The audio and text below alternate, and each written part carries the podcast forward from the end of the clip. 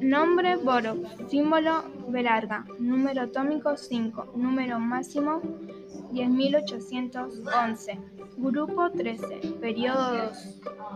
¿Cómo lo descubrió y quién lo descubrió? En la actualidad el boro se obtiene calentando carbón con bórax.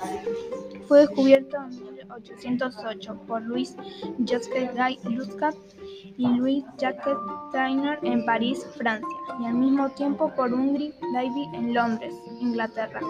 Ambos grupos de investigación aislaron el bórax combinando ácido bórico con potasio, donde se lo encuentra disponible en el planeta. El boro, el boro es un elemento natural que se encuentra en océanos, rocas sedimentarias, carboníferos y sueltos suelos.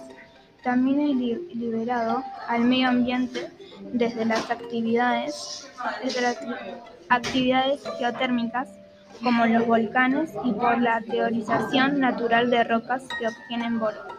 ¿En qué estado de agregación se lo encuentra en la Tierra? Este se encuentra en la, en la estratosfera, en estado sólido, en un 97%. El 3% restante se encuentra en estado sólido en forma de partículas. ¿Para qué se usa? Se usa para fabricar vidrios borosílicos, esmaltes, principalmente de utensilios de cocina. También para obtener aceros especiales de gran resistencia al impacto. Punto de fusión y ebullición.